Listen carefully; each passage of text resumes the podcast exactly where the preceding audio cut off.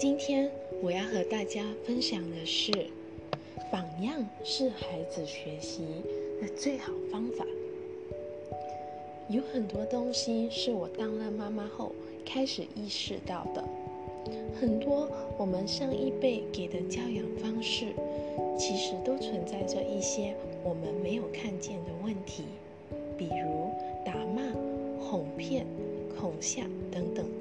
这些我们以为有效的教养方式，虽然看似有效，因为孩子都会因害怕而不敢做你不让他们做的事情，但其实这些教养方式都会进入他们的潜意识，会造成孩子长大后的成长绊脚石。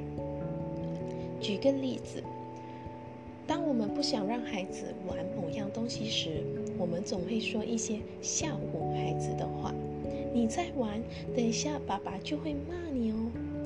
不要爬高高，等一下掉下来会痛会受伤。你不做功课，老师就会惩罚你哦。等等，这些是大多数大人都会对小孩说的话。你也曾经对你孩子说过这样子的话吗？或者你父母也曾经说过这样子的话吗？这也就是为什么大部分孩子都有拖延症，因为害怕不能把事情做好，会受骂，会惩或者受惩罚，孩子会害怕尝试新的东西。那到底要怎么做才能有效呢？你有没有发现，其实孩子想要玩的东西，都是我们平时做的东西。比如说，孩我的孩子很喜欢拿爸爸的厕所匙，但是爸爸就不会不喜欢孩子玩他的锁匙，因为小孩子嘛。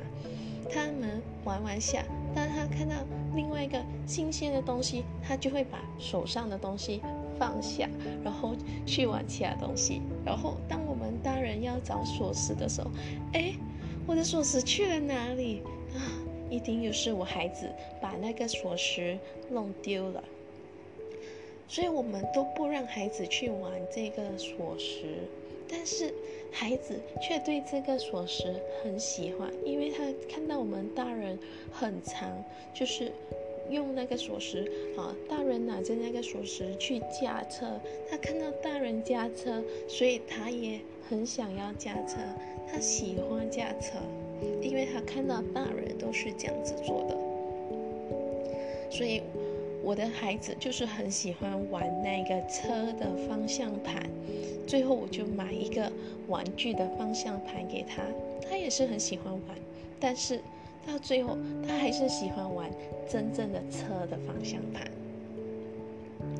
其实孩子想要做的东西都是我们平时在做的东西。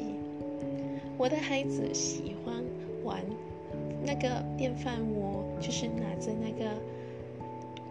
饶饭的那个东西，就是在那边，好像大人这样子，就是弄那个饭。其实那是因为他很常看我们大人就是这样子，在从那个电饭锅里面我拿那个饭出来。这些其实就是因为我们平时做的。那你不让他们玩吗？其实不是的，那你就让他玩，然后从中你也可以教他哦。你你是要这样子做的，因为他们看到我们父母做，所以他们也想要像父母那样。所以，如果你也想要你的孩子喜欢读书，那父母就要先做个榜样。父母必须先有喜欢看书的一个习惯，然后父母也必须要在整个过程中是享受的。让孩子看到，嗯，原来看书也可以是一件很享受的事情，所以孩子就会去做。你有没有发现，如果你在家做工的时候，你的孩子很常看，诶，爸爸在家就是在那边做工，就是坐在那边，嗯，做工。那么孩子就会想，哦，我也要像爸爸那样，所以他也会乖乖的坐在那边，嗯，做做他的东西。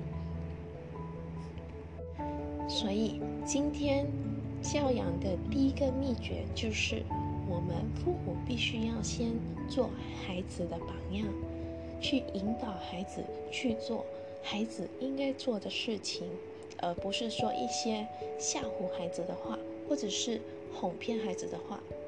有时候我们父母很常说：“啊，你乖乖这样子，我就带你去吃你喜欢吃的冰淇淋，或者是啊，你乖乖你就有奖品。”其实这些是不长久的。这些鼓励虽然好，但是它不能够长久的给孩子带来影响。你想要孩子长久的去做一件事情。你就必须要让孩子有内在的动机，让他看到，如果他做这个事情，他会得到怎样的结果，而这个结果不是你所谓的那一种奖励，而是让他知道，如果他做这个事情，他得到的好处，从这个事情得到的好处是什么？比如，如果你喜欢看书。那你就可以学到很多知识，可以把这个知识分享给其他人，或者是分享给爸爸妈妈，因为可能爸爸妈妈也不知道，但是因为你知道，而你分享了这一个新的知识给妈妈，孩子有学习的动力，就要先让孩子知道他学习的，就是。通过学习，他得到的结果是什么？好啦，我今天的分享就到这里。如果你也喜欢我的分享，欢迎继续留守我的博客。我是 Morning Sun 妈妈。